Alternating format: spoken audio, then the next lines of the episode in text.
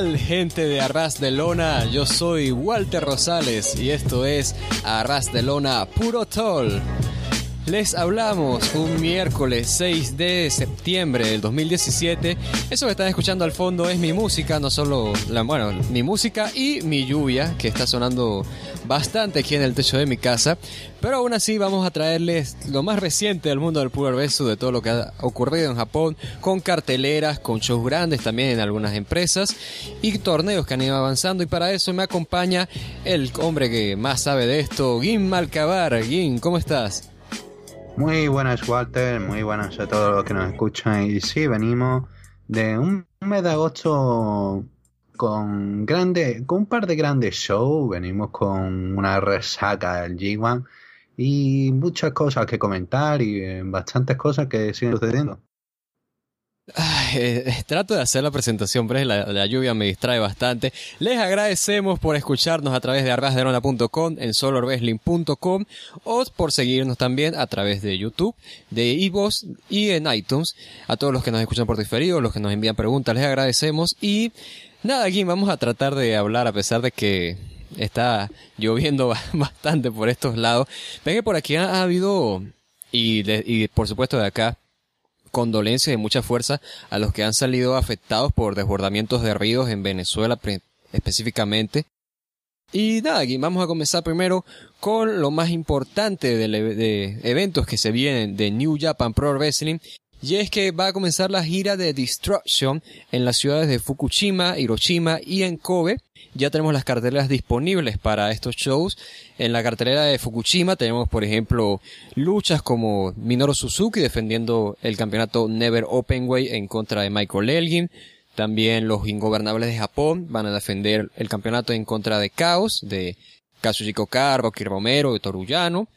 También va a haber una defensa por los campeonatos de parejas de War Machine en contra de Killer Elite Squad y de Guerrillas of Destiny. En Hiroshima vamos a tener la lucha estelar de Hiroshi Tanahashi defendiendo el campeonato intercontinental en contra de Saber Jr. Kuchida va a defender el campeonato Junior Heavyweight en contra del Desperado. También otras defensas por ahí del campeonato de, parejas IWGP de War Machine en contra de Killer Elite Squad y de Guerrillas of Destiny. Sería el caso dependiendo de quién gana la primera lucha estaría defendiendo aquí. Y en Kobe está estelarizando el evento Kenny Omega en contra de Juice Robinson por el campeonato de los Estados Unidos, IWGP. Y de nuevo se repite la lucha por los títulos de parejas pesos pesados IWGP de War Machine y en contra de Killer Elite Squad y de Guerrillas of Destiny. Y alguna cosa que comentar aquí, eh, un enfrentamiento que te llama la atención, quizás que pase por, por, debajo, por debajo, que no le hayamos dado tanta importancia. sabemos que va a estar debutando de forma oficial con New Japan Leo Tonga, que es el hermano de Tama Tonga y de Tanga Roa. Esto en virtud de una lesión que tiene Kenny Omega, lo estará reemplazando en los primeros shows y ya Kenny Omega se estará presentando en Destruction en Kobe. Y no sé, alguna defensa titular que te llame la atención, quizás Funky Future, Ricochet y Ryosuke Taguchi en Hiroshima defendiendo en contra de Suzuki Gun o algo que tú quieras destacar. La verdad que fuera en los Road hay cosas interesantes porque de camino vamos a tener esa lucha de eliminación en Korakuen Hall entre equipos, entre Chaos y los ingobernables de Japón y luego entre, entre Taguchi y Suzuki eh, vas enfrentamientos siempre son divertidos siempre son una, tónica distinta siempre consiguen hacer algo divertido porque no solamente es eliminación por cuenta o sumisión sino por eliminación por encima de tercera cuerda. Así que sí siempre sirven para construir un poco las rivalidades. Y hay muchas cosas para preparar. Eh, sí, me interesa ver cuál es el siguiente paso de Ricochet y Taguchi, de si pueden funcionar como equipo. También vamos a tener por ahí perdido el último combate de Rongi Bay como equipo, así que vemos cuál es la dirección que le dan a Romero y Barret. Pero digo, los planes pasarían darle a Romero un en división Junior Heavyweight, ese sería bueno.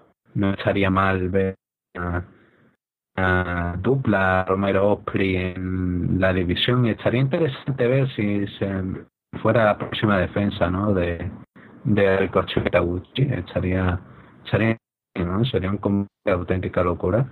Claro, tendrías a Ricochet en contra de Osprey otra vez, ahora en parejas. Sí, sí. Y eso por, parte de División Junior Highway. Bueno, no, no, voy a dejar solamente ahí, sino que también tenemos algo interesante, que es ese despegado contra Kushida, creo que era en Destruction in Fukushima. En Fukushima, sí. Mm, no, en, en, no en, en, Hiroshima, en Hiroshima. En Hiroshima, ok. Eso quise decir. eh, un combate que me llama mucho la atención porque el desesperado desde el Bejo Super Junior, el desesperado Yosuke Mikami, el hombre que estaba bajo la máscara del desesperado, siempre ha sido gran talento, ya hemos comentado otra vez. Eh, que fue ese run en México, ese tiempo en México como Namage. Y aquí como el desesperado, si le permiten desplegar sus alas, puede dar grandes combates. No creo a terminar con Kushida porque Kushida lo quieren crear una figura importante que es que no ha ganado eh, tiene el título de televisivo de Ring of Honor que no importa mucho en New Japan pero es algo. Y es el campeón cara de la empresa ahora mismo de, la división Junior Heavyweight. Y estaría bien que cayera porque sería recompensar los esfuerzos desesperados y podría hacerse algo interesante con Suzuki Gun, con la tónica de que eh, hay como roces entre Kanemaru, Taichi, el esperado, Taka, y sería interesante ver qué sale de, de, de estos choques. En cuanto a la división por pareja, vamos a tener por tres veces repetido el mismo combate, lo cual no sé cómo se lo van a plantear, quiero decir, eh, era complicado ya cuando se habló de esto que fue para The New Beginning. Eh, iban a ser dos combates absolutamente iguales, pero se lesionó Lance Archer. Espero que no se vuelva a lesionar, que tengo mucha fe en volver a ver a Killer Elite Squad en plena forma. Gran equipo y creo que con War Machine puede salir una, unos grandes combates, pero me temo que, que suceda algo tal que gana, por ejemplo, Killer Elite Squad los títulos, defienden en el segundo show y los pierden en el tercero con Carrera de Chile.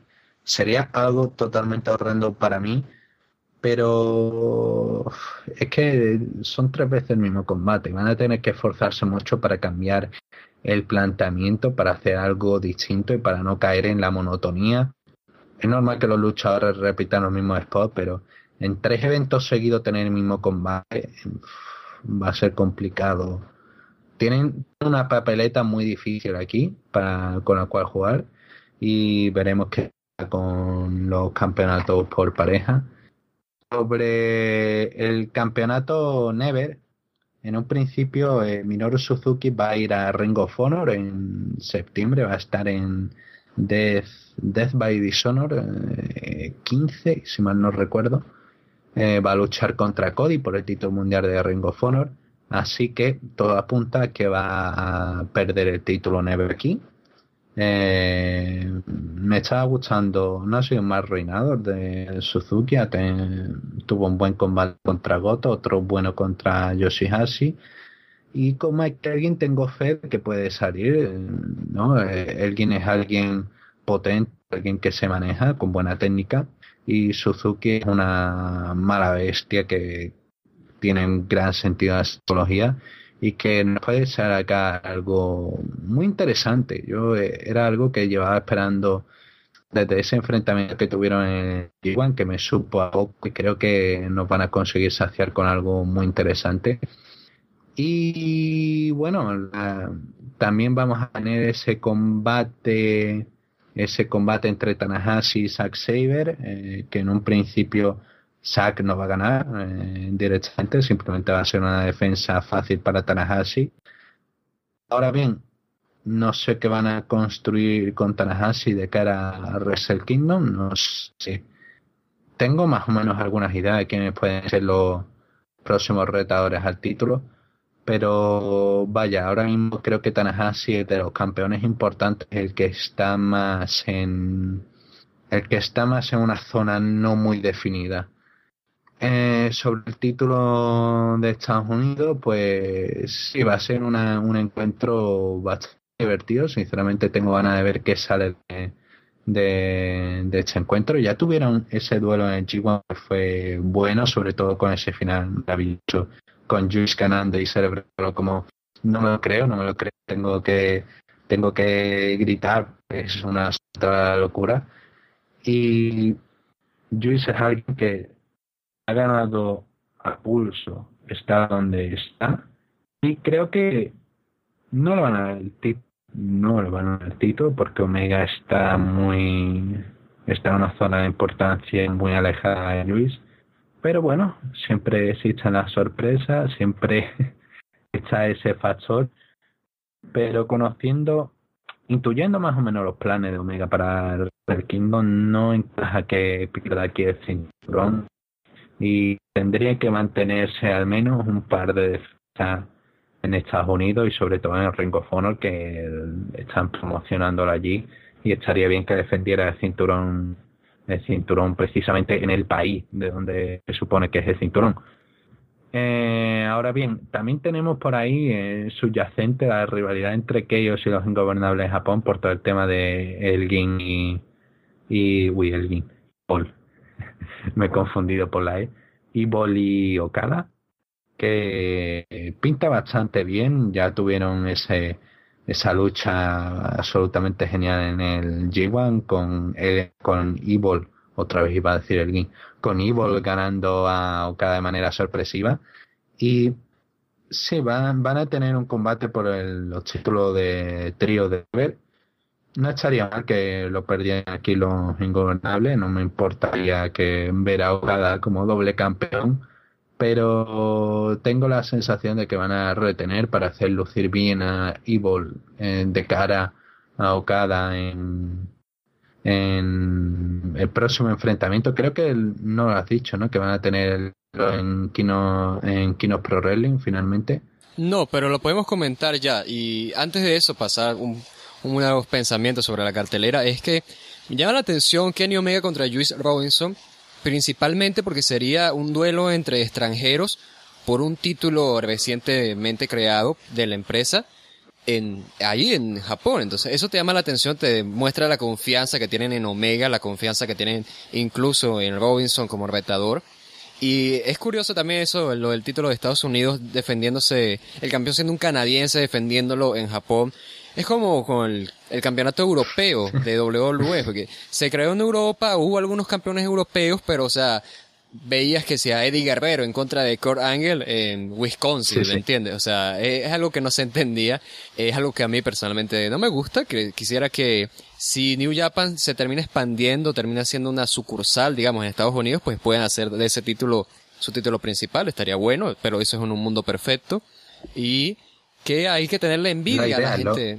sí, bueno. Se hablando. Ojalá que así sea. Y te digo, eh, también hay que mencionar la envidia que hay que tener a la gente de Hiroshima, que esa cartelera con Saber Jr. y Tanahashi me parece que es la más fuerte. Y sí, o sea, para eso ya comentado, les comentamos nada más que hay dos luchas confirmadas para el evento Kino Pro Wrestling. Esto será en octubre de este año y son dos luchas grandes. Ya sabemos el reto por el campeonato de WGP peso pesado de Katsuchiko Kada en contra de Evil y también soy Anaito que defenderá su contrato ganado en el G1 Climax en contra de Tomohiro Ishii. También depende ya de cómo vayan los eventos. Se supone, se supone, se está hablando de que una lucha entre Kota Ibushi y Hiroshi para Kino Pro Wrestling, pero bueno, eso ya lo veremos después de, Destruction, si se da. Eh, lo de Naito y sí es bastante bueno. Naito en la conferencia de prensa después de ganar el G1 dijo que eh, no le importaba defenderlo contra Ishii, que, que era alguien a quien quería derrotar después de la después de haber perdido con el G1 y también en el G1 Space en el torneo por el campeonato de Estados Unidos. Y sí, son dos, ya dos derrotas contra Ishii. Está, está bien, le han dado un poco de fuerza si, si cabe. Y ya no de un, un, auténtico combatado, ya quiero decir, los, los y sí se, se mantienen ahí, ¿no? Estos dos últimos enfrentamientos se sintieron como que podían dar algo más y yo creo que este es el momento en el que lo van a dar todo.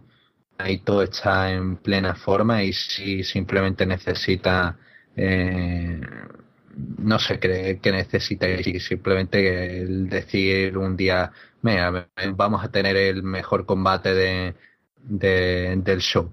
Y creo que eso es lo que les hace falta para tener ese gran, gran duelo que recuerde. Ahora mismo Naito tiene esa intrahistoria con Ishii, esa rivalidad hace tiempo. De hecho, eh, es hasta poético, ¿no? Porque en la caída de, de Naito tras Wrestle Kingdom 8, eh, Kingdom 8, perdió el título Never contra Ishii en The New Beginning, después de haber perdido en Wrestle Kingdom con la oportunidad del G1, luego cayó, perdió el título Never, y es como una manera de ir hacia arriba, de recuperarse, de eh, acabar con los fantasmas del pasado, y creo que esa es una historia bastante bonita con la que van a jugar. Y por último, eh, me parece muy importante el duelo entre Okada y Evil, porque se nota la importancia que le está dando la empresa a Evil. Le han dado un, una papeleta muy fuerte, que es estar en el evento principal de un show en el Ryogoku. La gente le encantan los ingobernables en Japón. Y es curioso porque no les gustan solamente un individuo de, les gustan un par y el resto no. Simplemente todos están muy over. Y Evil está en está de forma magnífico. Eh, todo el mundo está con él. Hay una gran fanbase alrededor de Evil. Y sin duda nos pueden sorprender o cada un año fantástico. Y yo creo que con Evil pueden dar un duelo mejor, en este escenario pueden dar un duelo mejor que el, de, que el del G1. Se ha revelado la lista del top 10 del PW, eh, PWI 500, así en, en Spanglish. Es la lista del Pro Wrestling Illustrated con los 500 mejores luchadores del año, en este caso desde junio del 2016 a junio del 2017. Y sorpresa, sorpresa, Katsushiko Kada está en el puesto número uno y les comento el, top 10. Tenemos a Okada, AJ Styles, Kevin Owens, Roman Reigns, Kenny Omega, Shinsuke Nakamura, Dean Ambrose, Samoa Joe, Bobby Roode y The Miz. Y yo me pregunto, Jim, y perdona si saco el fanboy, ¿por qué demonios está The Miz en el top 10 y no Tetsuya Naito? De verdad, ¿por qué? ¿Tú tienes una respuesta para alguna explicación de esto. Que claro, hay algo que aclarar que esta lista se basa dentro del K-Fate, pero dentro del K-Fate Tetsuya Naito fue campeón intercontinental, campeón IWGP peso pesado, entonces no, no entiendo en qué está pasando acá. Y MVP de, de, de Tokyo Sports y un montón de reconocimientos para el año de Naito como el mejor lucha en New Japan. y, sí, es muy absurdo pero es, es Pro Wrestling Illustrated siempre hacen hechos, siempre hacen estas listas horrendas y son básicamente no solamente por kayfabe, eh, récord de victoria, derrota, no, estos son las opiniones de los autores de la revista y como puedes ver la mayor parte de los puestos están copados por gente de WWE, segundo AJ Styles, tercero Kevin Owens, eh, cuarto Roman Reigns, eh, sexto, bueno, en Nakamura, que tampoco dos títulos de, NXT, una marca de desarrollo, pues se pone, al parecer, número 6 del mundo, de entre los 500 mejores del mundo. Es que recordemos, NXT es una marca de desarrollo, me sigue, me sigue chocando. Dean Ambrose, Samoa Joe, Bobby Roode y Demis Demis es el que, el que más me preocupa un poco, eh, porque, o sea, entiendo que el campeonato de NXT no sea un campeonato mundial, pero es un campeonato, pues, que tiene su prestigio por el hecho de que quienes lo han portado, quienes lo han defendido. Es desarrollo. No, pero por el momento en que, por el momento en que tiene, o sea, eso todavía lo podría entender, pero Demis entiendo que fue campeón intercontinental, tuvo su realidad con Ziggler, pero Luego la realidad con Ziggler perdió en contra de Dean Ambrose, estuvo en WrestleMania luchando con su mujer en contra de John Cena y Nikki Bella, perdió allí, luego recuperó el campeonato en contra de, Adina, de Dean Ambrose otra vez y no, no, siento que no ha hecho algo como para superar el hecho de que de, nuevo, para poner el ejemplo más claro, que creo que es el nombre más grande que falta en el top 10, de Naito, que fue campeón máximo de su empresa, campeón intercontinental, y fue MVP de Tokyo Sport. O sea, que Tokyo Sport dijo, mire, él es el mejor luchador de todo este país. O sea, mm, no, es, ese es el nombre que, que más me sorprende que esté allí y que más, pues, incomprensión me genera. A mí me duele más, por ejemplo, Samoa Joe. Samoa Joe que ha hecho en el último año. Ganó dos campeonatos en NXT. Y, y, y qué más. Es que el rendimiento de Joe en el último año ha sido eh, a, medio fuego. Ha estado, tenía algunas partes bien, pero luego perdía. Luego bien, luego perdía. Luego bien, luego perdía. Luego se mostraba eh, lo que le pasa a Joe, ¿no? De cuando quiere hace un buen combate, cuando quiere no. Y que eso le valga para estar en el octavo del mundo, pues me resulta eh, bastante recible. Eh, la lista no es para tenerla sin un, gran cuenta, pero mira, sirve de promoción para New Japan, que Okada y Omega estén ahí, pues no está mal. Eh, se revela más o menos el interés que hay por parte de Estados Unidos y cómo se están enfocando en esas dos figuras principalmente pero igualmente no es una lista para tenerla en cuenta, no es una lista, luego me, me diga alguien, no, pero ¿cuál lista es la, eh, la correcta? Eh, depende, todas tienen su, su crítica, todas tienen su, pero vaya, eh, pero eh, básicamente eh, es una que cuenta el hecho precisamente porque es completamente absurdo eh, muchos, muchos fallos importantes. Y nada, tenemos ahí el Tetsuya Naito que no está en el top 10 y a mucha gente que está por debajo de otra gente que no lo merece, gente que ha luchado pocas veces años, etcétera, etcétera. Y esto es Pro Wrestling Illustrated, que simplemente se basa en el momento, en lo que escuchan y en el ser fanboys. Un saludo a los amigos de Pro Wrestling Illustrated. de parte de, de De parte de Gin, de mío. No, y, te digo, para, un, para cerrar un poquito con eso, sí, o sea, realmente no hay una lista correcta. Eh, siempre va a haber algún pero, porque esto es subjetividad al máximo. Hoy vi un video de What Culture Wrestling, que era de las 10 mejores parejas hoy en día. Y estaba de acuerdo con los nombres, pero el número uno, les voy a hacer spoiler, era The Revival. Y o sea, yo digo, ok, mira, The Revival es un muy buen equipo y todo, pero... The Revival, exactamente. Pero el, el, problema aquí es que, a ver, The Revival, el título del video era las 10 mejores parejas del wrestling en estos momentos. En estos momentos The Revival no, no está en activo. Entonces, exacto, no me pongas The Revival de primero, ¿sabes? Y para un ejemplo más cercano, en Solo Wrestling yo hice los nominados a la categoría de México, ¿ok? Y pedí sugerencias, nombres a un buen amigo, Salvador Rodríguez, Chava Rodríguez, un saludo Chava, y me dijo, de nombres recuerdo que me dijo para luchadora del año que incluyera Sexy Star. Yo dije, ok, bueno, o sea, eh, para tener otra opinión, o sea, vamos a meter a Sexy Star. Y Sexy Star, a pesar de que a, mí no me pareció luchadora del año, terminó ganando las votaciones en Solo Wrestling como luchadora del año. Y, o sea, eso te habla de que, eh, al fin y al cabo, pues, la gente tiene su criterio y termina evaluando el trabajo de los luchadores de otra manera diferente a las tuyas. Y bueno, así, un ejemplo cercano para, para que se vea. Eh, no hay una lista perfecta, a menos que sea la de Jericho, no, no, sé. Ah, bueno. Pero esos son otros temas. Continuando, tenemos que se ha revelado Te quería comentar que. Dime.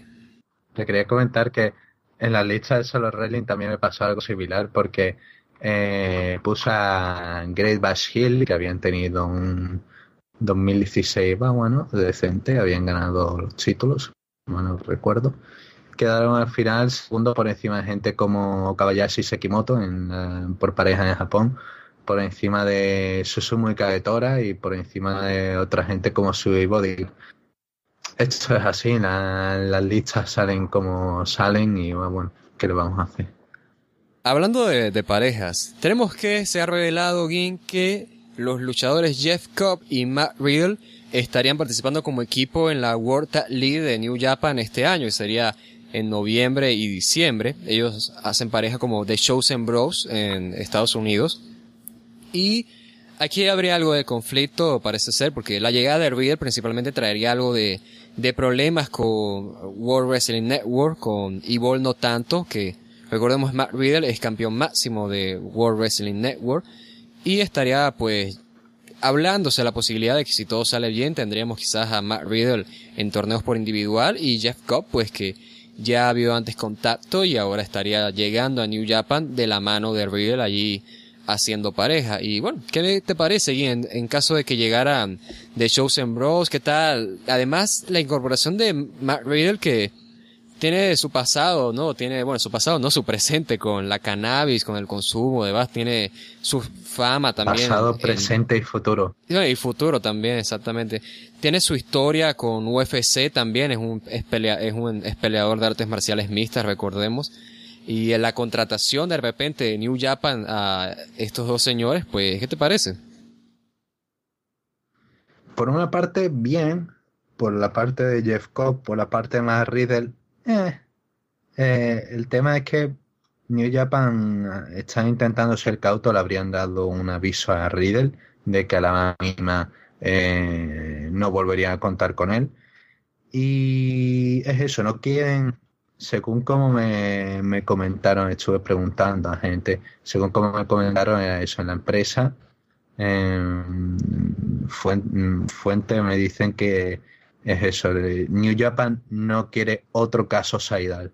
Y literal, no quieren que vuelva a pasar algo así, no quieren volver a tener un luchador que tenga problemas con droga, eh, a pesar de que va, bueno, hay talentos que eh, le dan un poco, pero eh, ¿qué se le va a hacer? mientras no la pasen por el maldito aeropuerto como Saidal, eh, no debería haber problema. El tema es eso, Riddle va a seguir ahí, va a seguir fumando y veremos si no acaba esto. Quiero decir, parece como si estuviéramos mirando al, futuro, parece como si estuviéramos viendo ya un tren a punto de chocarse, ¿no? Es algo crónica de un accidente, eh, crónica de una muerte anunciada, es algo que tú dices, va, bueno, parece que se va a chocar, esperemos que no. Y el tema es que también hay, es muy interesante. Contactaron con en julio en el Pro, Tiger con él. Eh, Riel dijo, va, bueno, programando, eh, estamos, estamos seguros del todo. Sí, estaba todo, todo asegurado. Y el tema es ese, que hay problemas con WWN Live, que es la empresa de, dueña, por ejemplo, de Evolve. Y es que WWN en Live no quiere que Riddle aparezca con su cinturón, tampoco quieren que se pierdan fechas que tenían programadas con él para diciembre. Y hay un tira y afloja ahí entre New Japan y WWN, en el que va bueno, no se sabe cómo acabará, pero no pinta bien. También sabemos que Riddle tiene un historial de doble buqueo en el que dice a dos promotores, no mira, voy a estar el mismo día aquí y allí al mismo tiempo y al final le termina decepcionando a uno, termina dejándolo plantado, mejor dicho. Es eso, con Riddle hay una problemática subyacente por ahí detrás, pero el tema es que eh, si las cosas van bien, New Japan contaría con él para el resto del año, incluso para tener una plaza para el G1 Climax. Y estaría interesante ver llegar a Riddle, no sé, contra eh, Tanahashi Okada o allí en el G1 contra creo que se enfrentó contra sí va bueno. Eh, estaría interesante volverlo verlo por ahí en New Japan ver qué sale de de esa de ese posible incursión. Y luego está Jeff Cobb que Jeff el bueno de Jeff ha sido el que básicamente confirmó esto antes que nadie porque anunció fecha en la que estaba disponible a final del año. Y curiosamente no estaba ninguna de las de la League no estaban, todas esas estaban ocupadas y la gente empezó a sospechar, finalmente se confirmó. Y bueno, todavía no está anunciado oficialmente por New Japan, pero eh, está prácticamente atado hecho. Y básicamente tendremos a Cobb, que es un talento que me interesa bastante más que Riddle, porque creo que es bastante más eh, versátil, creo que se puede adaptar a más estilos y hacer más cosas. Eh, no solamente se va a quedar en su ABC, sino que puede salir de ahí y dar un combate con cualquiera. Y sí, eh, suelen todos estos duelos interesantes, ¿no? De ver que puede surgir de un Minoru Suzuki contra Jeff Cobb. Y estoy encantado en el caso de que llegue Jeff Cobb. Y con Cobb también habría una oferta de, seguir en la empresa si todo sigue bien y no hay problema. También hay que comentar que Matthew Riddle ya tenía experiencia con luchadores de New Japan porque ya había luchado en contra de Chibata. Creo que habían tenido algo con Tomohiro Ishii alguna vez en Red Pro que estaba siendo campeón allí, ¿no? Creo que sí. Sí, entonces ahí hay experiencia y hay contacto, entonces ya estaríamos viendo la llegada de ambos a New Japan. Y ojalá Matt Riddle entre allí con la canción de Moro de la hierba del rey, pero ya esos son deseos míos. Eh, ¿Lo conoces a Moro Gims? Él, es español, o sea, deberías conocerlo, digo yo. Sí, sí, sí. sí Perfecto. O sea, si no, busquen la canción, no, no me importa que pongan en pausa el podcast. Seguimos, Gin, eh, con Noah, ya cerrando el bloque de New Japan. Tenemos que se celebró el evento, o la segunda fecha, mejor dicho, de la gira de Summer Navigation 2017, en donde, adivina, más sorpresa, resulta que Eddie Edwards se coronó nuevo campeón peso pesado GAC al derrotar a Kazuiko Nakajima. También tuvimos otros cambios titulares, como por ejemplo Rattles, Hayata y Yohei, derrotando a Taiji Ishimori e Hiroki para ser nuevos campeones Junior Heavyweight de parejas. También el campeonato de parejas GAC cambió de manos cuando Go Saki y Yasushi Kotoge derrotaron a Naomichi Marufuji y Maiba Taniguchi.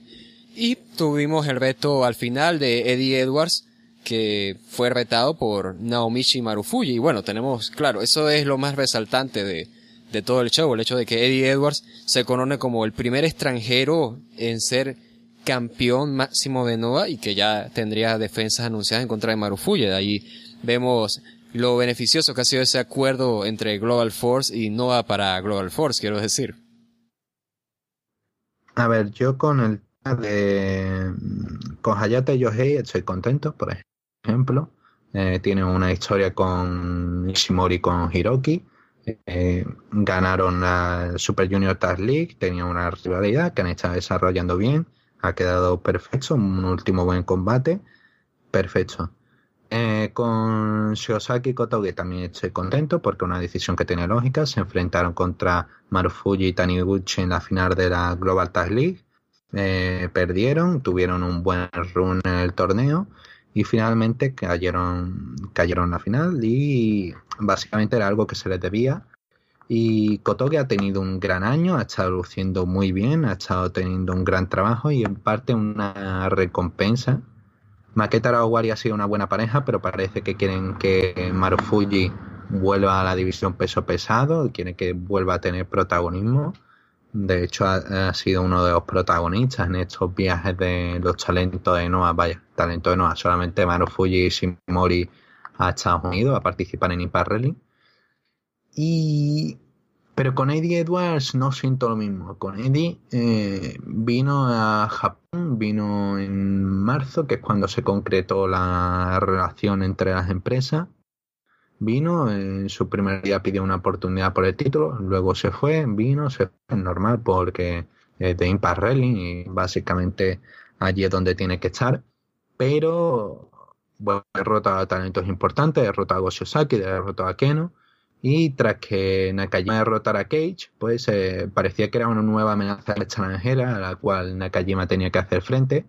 Eh, contra Cage salió un gran combate y se esperaba otra defensa importante. Parecía que querían construir a Nakajima como eso, con la cara de Noah de Ribbon, que era el luchador que iba a llevar el espíritu de la empresa, el espíritu de renovarse, de cambiar, de, y el combate voy a decir que fue bueno, ya está disponible, el que quiera verlo, es un buen combate, muy buen combate el de Edward contra, contra Nakajima.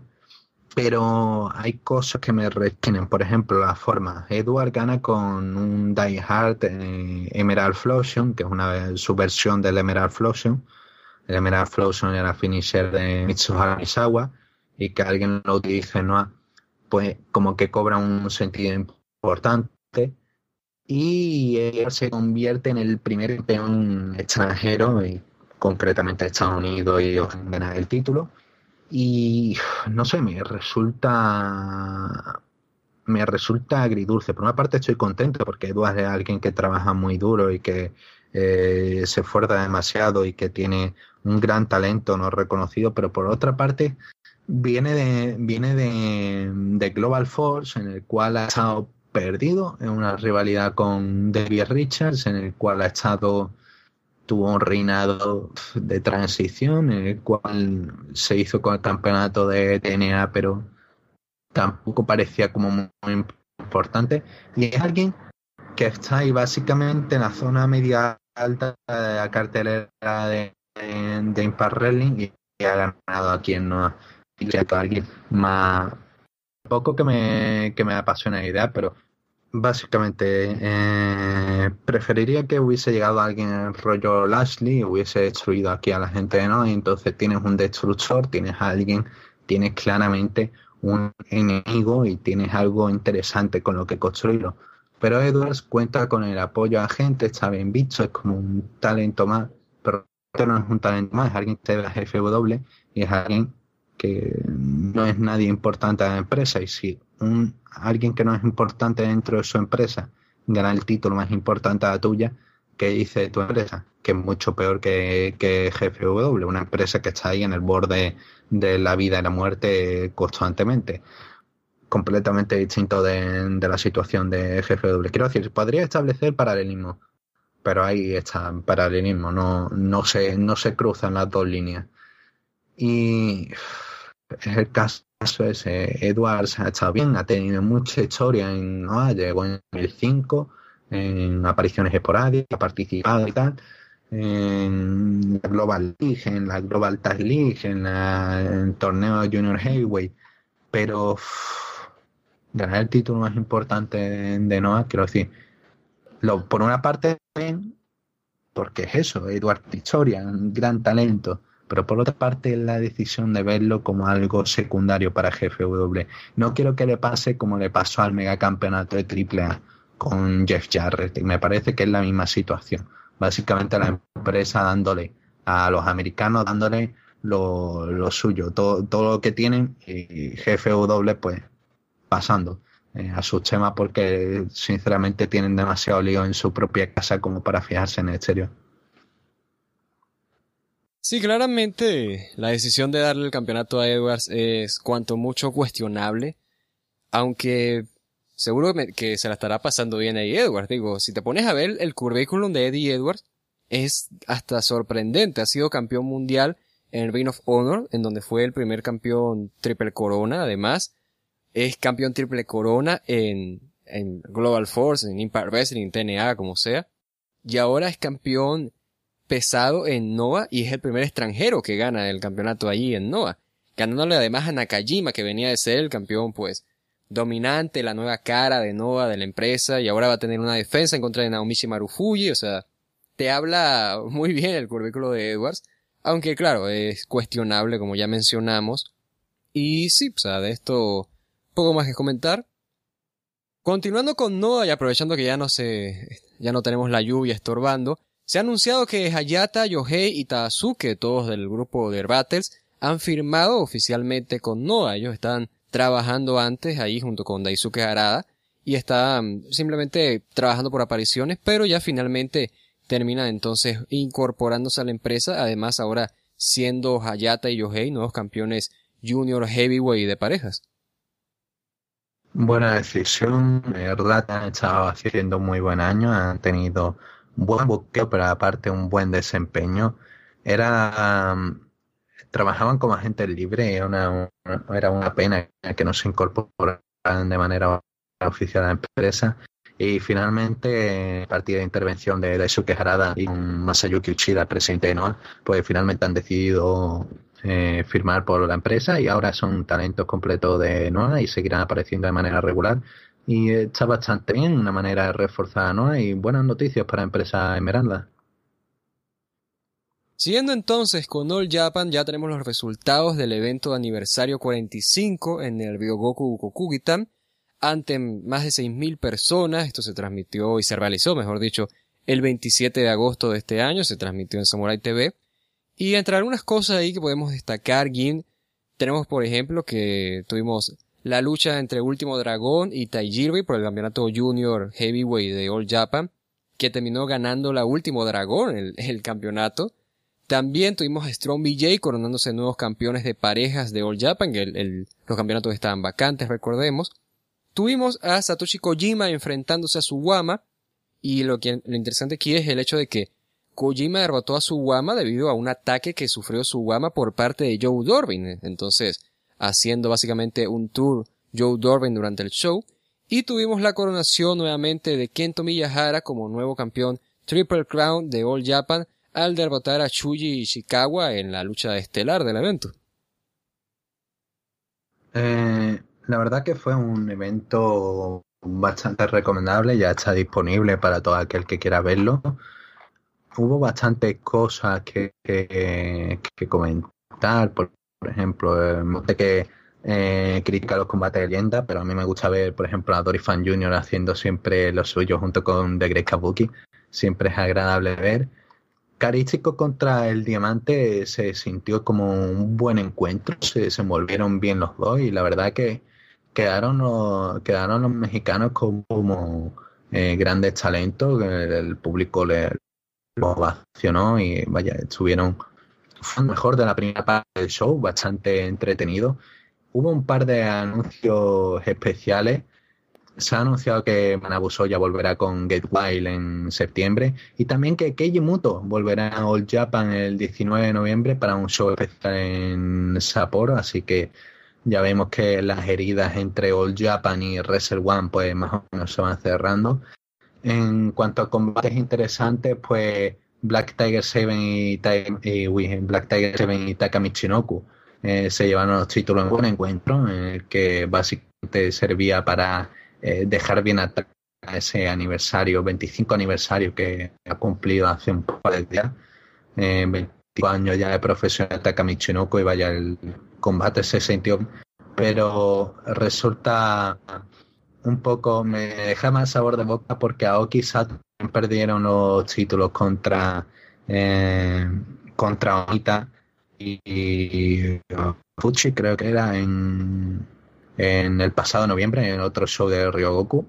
Y vaya como que cada, vez que luchan en Ryogoku pierden los títulos Lasia eh, el combate contra Oyagi, entre Yuma Oyagi y Taichi es uno de los que más recomiendo del evento porque Taichi luchó a un gran nivel, hacía tiempo que no veía a Taichi en este nivel, y salió un buen encuentro con Aoyagi, tuvieron buena química, Aoyagi estuvo, mm, estuvo interesado, tenían toda esta historia Super J-Cup, de los comentarios que realizó luego Taichi insultando a Aoyagi, diciendo que estaba muy verde, etcétera, etcétera. Y por esa parte, bien.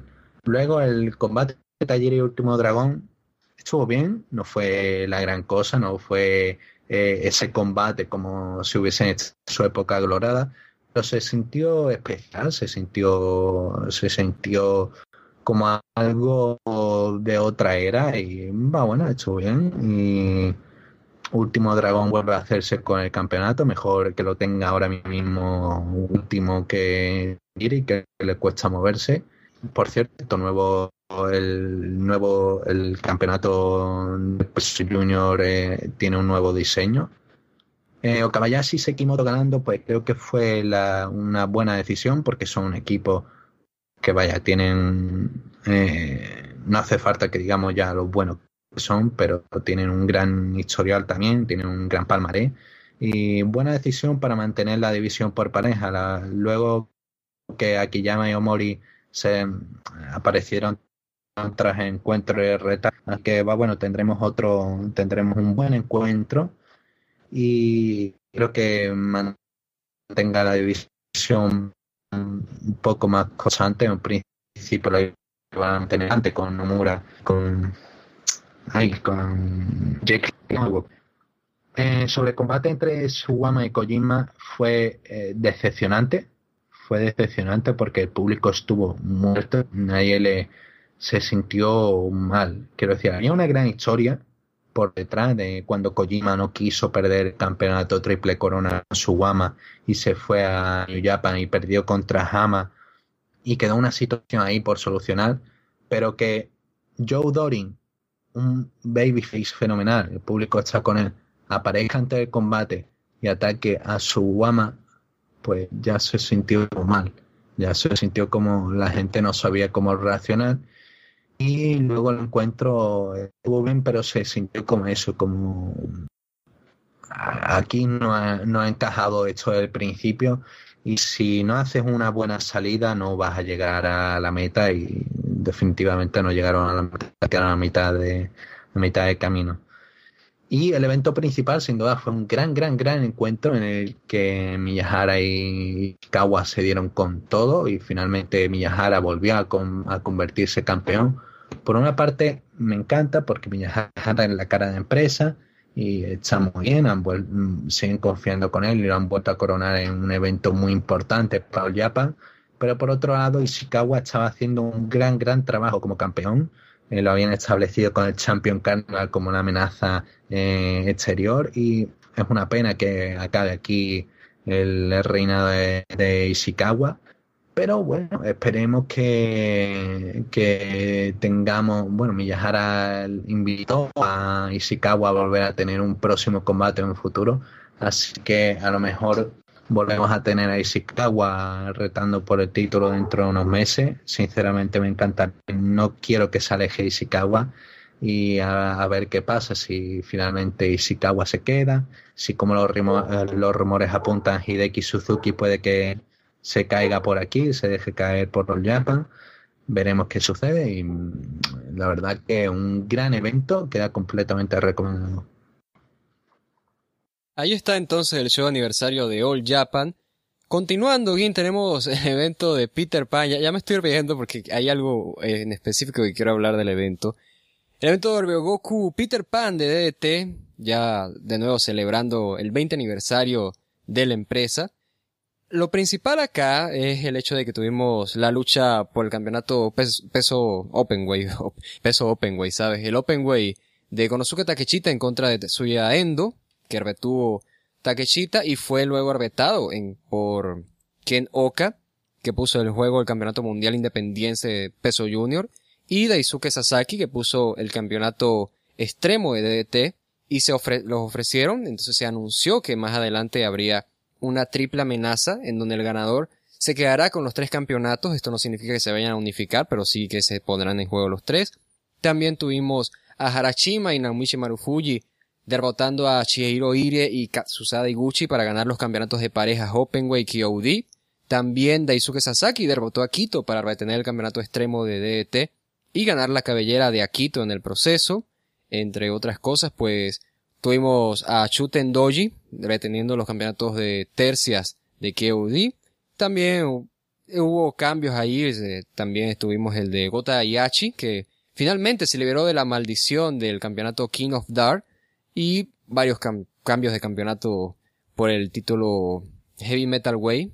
Pero lo importante, y es algo que quiero resaltar bastante, es el hecho de que tuvimos la lucha de todos los derechos contra matrimonio entre Danchoku Dino y Sanchiro Takagi, y Dino terminó derrotando a Takagi, así que por lo tanto ahora Dino tiene los derechos de DDT, va a ser quien gobierne DDT ahora, digamos, y va a estar ahí teniendo a a su lado a Takagi, por supuesto, pero entonces estaríamos ahora bajo la administración de Dino en DDT y no, no sé, ¿qué, ¿qué se viene para DDT ahora? ¿Quién se vienen días oscuros, se vienen días locos.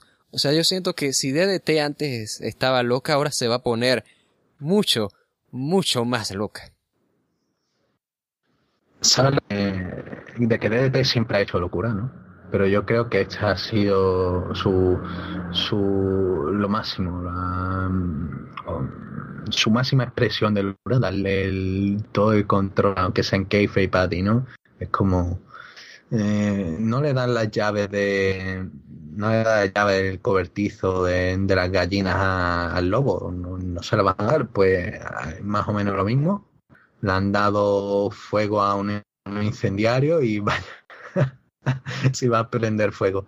Eh, bastante interesante con ese cambio, pero en general eso, un, otro muy buen evento.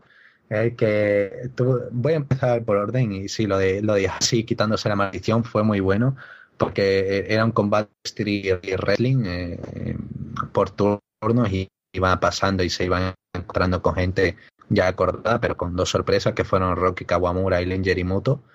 Y en, la primera lucha consiguió derrotar a Dai Suzuki en menos de medio minuto con un par de golpes, un splash, y se quitó el, título King Dar, esa maldición que va, bueno, parecía que no habíamos visto el título en un par de shows, no se sabía qué había pasado, finalmente sigue. Y luego eh, tiró a, a por las escaleras de Ryogoku en una manera eh, espectacular, vaya, espectacular no, sino con desprecio, como el quien tira la basura al, al contenedor de basura, pues más o menos igual. Eh, luego perdió otros combates, va, bueno, no importaba ya porque ya había perdido el título. Eh, el combate por el título Iron Man Heavy Metal Way estuvo bien, tuvo una buena tónica con el manager general presentándose como, eh, como otro contendiente dentro de la luchadora, pero al final terminan ganando Yu. Eh, los campeonatos por quinteto se estrenaron, como no, en combate de comedia. Aquí tú me, que era lo que estaba, que lo que decía Sasadam antes de show. Antes, antes de empezar el evento, el evento del combate, Sasadango hizo su presentación PowerPoint en el que básicamente lo que iba describiendo Cameron dijo, va bueno, el, el más débil de, entre todos ellos eh, eh, vamos por Kazukirata. Y finalmente atacaron a Hirata, comedia pura. Eh, Jiro Kuroshio tuvo un buen recibimiento en su encuentro contra Shuma Katsumata, uno de los luchadores más populares en Japón, y tuvieron un buen encuentro. Eh, el duelo entre parejas cuatro esquinas también estuvo bien, muy entretenido, con buena dinámica con la pareja entre Mao y, de Mao y Mike Bailey, que me parece que es ahora mismo uno de los equipos con más posibilidades, uno de los mejores equipos que pueden salir de DT. Estoy muy interesado en ver qué pueden hacer con ellos y si van a seguir hacia adelante. Suten Yoji de, de contra Dick Togo y Asurano Antonio Honda, un encuentro eh, estuvo bien, pero no fue la gran cosa, pero interesante vino cuando Sakaguchi después de la lucha retó a Togo en un encuentro individual. El duelo entre Dino y Takagi fue una auténtica locura. Yo creo que fue el máximo exponente que puede ser de ET, eh, con varias. Eh, no sé, Walter, eh, ¿qué pareció el duelo entre Dino y Takagi? Me gustó mucho. Algo que me gusta bastante de DT es un ambiente simpático, así divertido que pueden tener. O sea, cuando tú vas a un show de DT, sabes que es porque vas a tener este tipo de comedia y en fin, que te vas a relacionar bastante con quienes están haciendo su interpretación en el ring. Y la lucha de Dino contra Takagi fue la esencia de DT, tal cual. Tenía estos de, se supone que la lucha era un all weapons match, entonces salían armas al ring y una de las armas era Kendo Kachin. Y Kendo Kachin, pues sabes, porque es un Kendo y él era un arma en sí. Y Kendo Kachin antes de irse toma el micrófono y, promociona un show de All Japan. O sea, ya te, te demuestra que se, dan tiempo incluso para hacer chistes como esos. También. Sí, bueno, también que tienen esto del lado bizarro también por la participación de los amigos de Dino, por armas extrañas que utilizaron y demás. Y el, el ver involucradas en la lucha a personas como la mujer de Takagi o la madre de Dino ya te habla del ambiente que tiene y no, creo que fue claramente la lucha que representa a DDT a la perfección. Y, Dime. y el vídeo de Takagi borracho. El vídeo de Takagi de... Sí, no, claro, o sea, tuvo, tuvo todo lo que una lucha de DDT debería tener. Y bueno, te digo que este año tuvimos a Donald Trump siendo elegido presidente de los Estados Unidos. Y yo creo que es difícil que Donald Trump, la, su elección sea tan loca como esta que ahora tenemos entonces con Dino asumiendo el mando de DDT. Una mala comparativa. Pero sí, bueno, eh, Dino termina ganando, yo digo, un encuentro magnífico. Takagi eh, otra vez que, que, hace lo de hace como que se retira, pero no, bueno, en general fue una, una un gran show, fue algo genial y terminan con Amon, el manager general de, de despedido, lo cual ya es una auténtica locura. Luego el combate extremo por el campeonato extremo entre Tito y Sasaki fue... Sasaki es un muy buen luchador, hace buenos encuentros, pero cuando está en su terreno y cuando está en las luchas extremas, saca su locura y vaya, fue espectacular en todo lo con eh, las escaleras y la locura que, que se, la, la, cabeza de Sasaki yo que piensa simplemente en hacer con escaleras, qué puedo hacer con escaleras, qué puedo hacer con sillas, qué puedo hacer con mesa y así salen esa, esa locura, ese salto de escalera hacia afuera del ring. Y magnífico, encuentro magnífico, me dolió como le, le cortaba el pelo a Quito, pero mira, ahí está, Sasaki gana y tiene su importancia. Harashima y Fuji ganando, esperaba que, que siempre pierden contra Harashima, efectivamente volvieron a perder contra Harashima. Y ahora Maru Fuji pues, va a seguir apareciendo de manera regular en Noah. Eh, Dino y Takai lo retaron, así que para el 20 de septiembre tendremos un Factory Pro Wrestling Match entre Dino y Takai contra Maru Fuji y Harashima. Dios sabe salir de ese encuentro.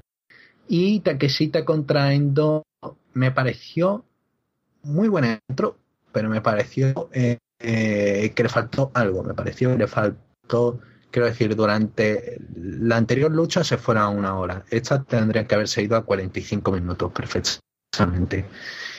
Y, se quedaron media hora y esos 15 minutos que le, es eso, les faltan. Le necesitan de eso, necesitan de un sprint más fuerte, necesitan y finalmente no lo y que entró a medias y finalmente Takeshita retiene lo cual es un movimiento, pero claramente todo el mundo está con Tetsuya Endo. Finalmente tendremos esta encuentro el 4 de septiembre en la cual Takeshita defiende contra Kenoka y contra Sasaki por los tres títulos. Y, veremos qué pasa. No va a desaparecer, seguramente van a quedarse como eh, con los tres campeonatos y los tres que defender en distintos tiempos no se va a unificar nada, olvídense, simplemente va a ser el que gane, que seguramente sea Takeshita, eh, tendrá tres cinturones. No es algo que creo que necesita ahora mismo Takeshita, el ponerle más cinturones no le hace más importante. Eh, eh, Sasaki está muy bien con el campeonato extremo y Oka pues va bueno, tiene el suyo el mundial independiente de peso que, quiere con, con él en, su empresa, pero que tampoco hace, tiene una gran importancia, pero va bueno. Veremos qué surge de hecho en las próximas fechas. Para cerrar con DDT tenemos que ya se celebró el encuentro especial de Campsite Wrestling, eh, esto una lucha en la cual fue básicamente un street wrestling en la cual varios luchadores participaron en parejas en un campamento y tuvimos una victoria de Konosuke Takechita junto con Diego frente a varias parejas como Mai Bailey Mao, Gotayashi Nobuhiro Shima, Shimatani, también estuvo Daisuke Sasaki Tetsuya Endo y también Munemori Sawa y Sanchiro Takagi.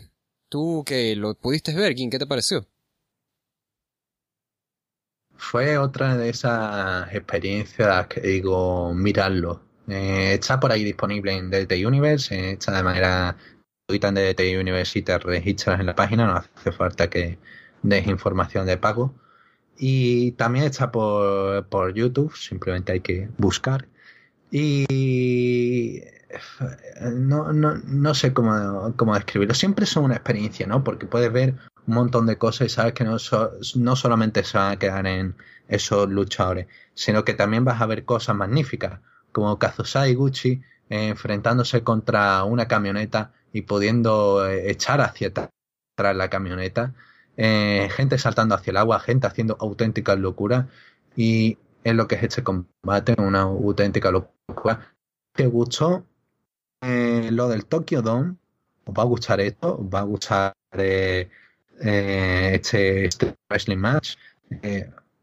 Eh, auténticamente magnífico, todo el mundo sale bien parado de, este buqueo y vaya, es magnífico ver cómo, por ejemplo, Bailey me pareció muy, muy integrado en todo el tema, todo el mundo estaba muy muy entusiasmado y no sé cómo diablos meten a 200 personas en ese en ese parque porque tampoco es muy grande el parque pero igualmente por ahí 200 personas esperando ver a alguien salta eh, hacia algo magnífico y les quedó una auténtica una auténtica lucha muy divertida y ya digo no quiero contar nada más ya he contado de Ichi ya creo que he contado una una eh, buena el combate.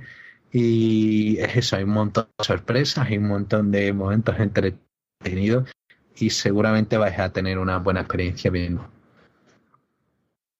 Dejando entonces DDT tenemos el más reciente show de Big Japan de Mania 5. celebró este 19 de agosto de 2017, en donde vimos cosas como por ejemplo Masashi Takeda ganando el campeonato peso pesado de MASH en contra de Masaya Takahashi y también tuvimos a Hideki Suzuki reteniendo el campeonato Strong Heavyweight ante Daichi Hashimoto. Estos retos que surgieron por supuesto del último show que habíamos comentado de Japan.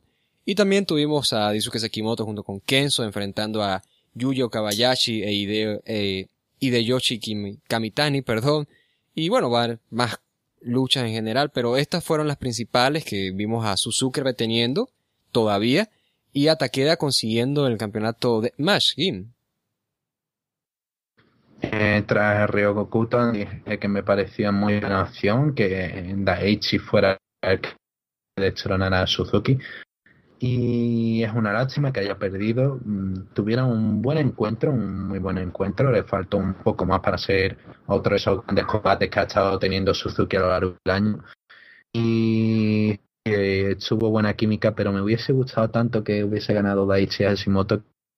Es un poco eso que me arruina un poco el combate, el momento. Pero igualmente fue una decisión acertada. Ahora mismo necesitan establecer una división strong. Así que va bueno, van a ir con Hideki Suzuki. Y en cuanto a la división a la división Deathmatch, pues un nuevo cambio. Y sin duda alguna el mejor combate Deathmatch que se haya visto en el año. Y para mí uno de los combates del año, vaya, es absolutamente Quiero decir, cuando te imaginas un deathmatch, te imaginas precisamente esto. Y además con la historia que había entre los dos, pues consiguieron eh, enfocarla muy bien en el ring y en el uso de todo lo que había por ahí. Y sí, finalmente quedó un muy buen combate y veremos en ahora con ese nuevo reinado hacia donde se enfoca siendo eh, en este nivel de violencia la división la división deathmatch o si a ver si se tranquilizan un poco de, porque el deathmatch hay distintas versiones. Tienes el deathmatch por ejemplo de que hace Yoko Miyamo que no es tan deathmatch utilizan arma pero no es tan sangriento pero esto es una auténtica barbarie y el que lo pasara mal con el show de Ryokutan pues creo que lo va a pasar bastante mal con este y ya digo, un muy buen encuentro. Tenemos más información sobre Takayama. Eh, habíamos comentado de Yoshihiro Takayama específicamente, habíamos comentado su estado de salud. y ahora lo que podemos actualizar es el hecho de que se mantiene todavía inmóvil, pero ya está hablando, se está comunicando, puede mover su cuello. Y la noticia aquí, es que varias empresas en Japón se están uniendo para recaudar fondos para recoger donaciones en beneficio de Takayama para el, tratamiento médico que deberá requerir. Hasta el momento no se ha anunciado una función grande en su beneficio, algo por el estilo, pero ya hay empresas que se han manifestado para prestar eh, ayuda a, a, Takayama, como es el caso de DT, como es el caso de Suzuki Gun por una parte, también de Noah All Japan, y falta, creo, ¿no? Si tú me puedes corregir, eh, eh, New Japan que se una a la casa, sino, corrígemelo por favor. Takayama llegó a comentar. Se ha unido, se ha unido. Se ha unido New Japan, entonces perfecto. Y Takayama lo llegó a comentar el hecho de que durante la operación que tuvo, su corazón se paralizó y tuvo, estuvo clínicamente muerto. Afortunadamente, pues, podemos seguir hablando de que Takayama ya se encuentra mm, estable al menos y bueno, ahí está entonces el mundo del puro arbesu moviéndose en beneficio de Takayama. Eh, es bastante bonito lo que se está haciendo. Ahora mismo se está abriendo una cuenta, eh, Kikutaro ha dicho que se está abriendo una cuenta de para récord llama. Eh, hay otros métodos que en Takobashi también he puesto una, eh, en una web una posibilidad para, para dinero. Y va bueno gente como Nakamura y del Tami también lo están promocionando por WWE por WWE eh, Minoru Suzuki amigo personal de Takayama pues fue a recibirlo el hospital y vaya lo primero que le dijo fue quién ha ganado el G1 soy Takayama que a pesar de eh, lo que está pasando de la parálisis que tiene pues está eh, sigue con lo suyo, ama el pro wrestling y va a seguir siempre eh, amándolo. Y esto es lo que se supone que tiene que ser una comunidad, de que a pesar de que haya rencillas entre empresas, entre unos y otros, y que no me caigan mal, que, yo tampoco, pero en lo verdaderamente importante están. Y Takayama ha sido una figura importante para el pro wrestling en muchas empresas eh, todas están volcándose, incluso algunas independientes se están sumando también. Y Dragon Gate, de, de Noah Japan eh, o, Japan, eh, todas están, le deben algo. Y es algo duro. Takayama no va a volver a poder andar. esa realidad fue la rueda de prensa que dieron Takagi con Sanshiro Takagi, el presidente de ET, con Minoru Suzuki, el representante de, Takayama, fue absolutamente devastadora. Podía verse eh, que estaban destrozados. Podía ver, vaya, ver a Minoru Suzuki llorar es algo que ya te hace ver lo mal que está la situación. Y Sí, básicamente necesita cualquier tipo de ayuda, necesita cualquier tipo de donación. En cuanto sepamos algún tipo de, forma de donación, yo creo que podremos comunicarlo por el raderón por la manera que sea.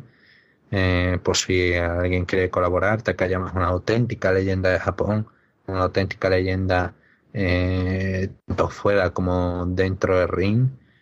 Y es eso, siempre ha dado su 100%, ha amado este negocio y todo el mundo se está volcando con Takayama. Es algo muy bonito y espero que se le pueda dar el apoyo que ahora mismo necesita.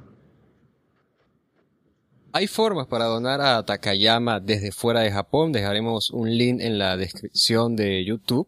Y si es posible, en la descripción de la página de Barcelona también por si se interesan. Ahora lo siguiente, es una polémica entre, entre adivine, Azuchi Onita y CCW en Estados Unidos, que se había anunciado ya que Onita iba a participar en Estados Unidos con la empresa en un evento llamado Once in a Lifetime en contra de Matt Tremont, iba a ser una lucha individual. Al final la lucha pasó a ser un 3 contra 3 y luego se anunció entonces que Tremont iría a Japón y lucharía en contra de Onita iba a ser una lucha de alambres de púas, explosivos y demás. Y al final esa lucha parece que también ha terminado por caerse, entonces parece que hay problemas ahí, sobre todo esa relación, esos planes que se tenían con Onita y CCW. Tú eres quien tiene más información de esto, Guin, ¿qué me puedes comentar? A ver, eh, había un problema porque se sabía desde, de semanas anteriores eh, Onita no iba a luchar el uno contra uno en Estados Unidos y aún así CW lo siguió promocionando. Finalmente empezaron como en uno contra uno, pero cambiaron. Hubo mucha gente enfadada porque se sentían como estafadas pero era eso, no podían hacer el deathmatch por medida de, del estado en el que luchaban y de Estados Unidos y porque va bueno tampoco eh, no se le no se le ofrecía las circunstancias propicias a Onita así que Onita ya, ya comunicó que mm, iban a luchar en trío y finalmente CCW aceptó hecho promoviendo eso eh, Onita también hizo mucho, mucho dinero para el CCW, ganaron mucho con su firma y Onita sentía que no le debía nada a CCW porque habían ganado mucho dinero y él apenas había sacado nada, por ejemplo, de vendían las firmas de 40 dólares y Onita veía de esos 40 dólares, Onita ha visto como 40 dólares por firma. Onita veía como 3 dólares por firma. Mm, recibía poquísimo, en torno al 5%, cosas así, un poquito menos. El caso que Onita básicamente habló con Tremont y varios el combate este en, Exploding Deathmatch que van a hacer en Japón en octubre, el 8 de octubre.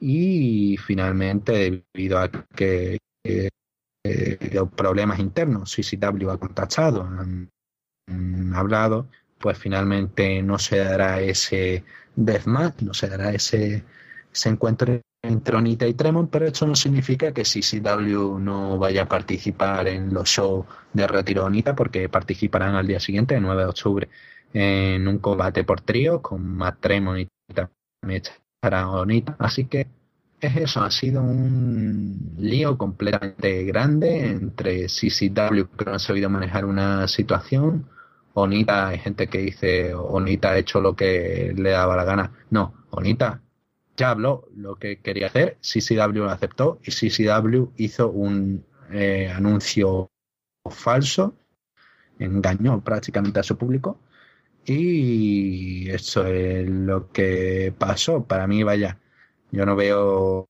un, gran una gran polémica si simplemente CCW siendo CCW, quiero decir, eh, como cometido errores de hechos en el pasado y es algo que cae dentro de su tónica de su historia.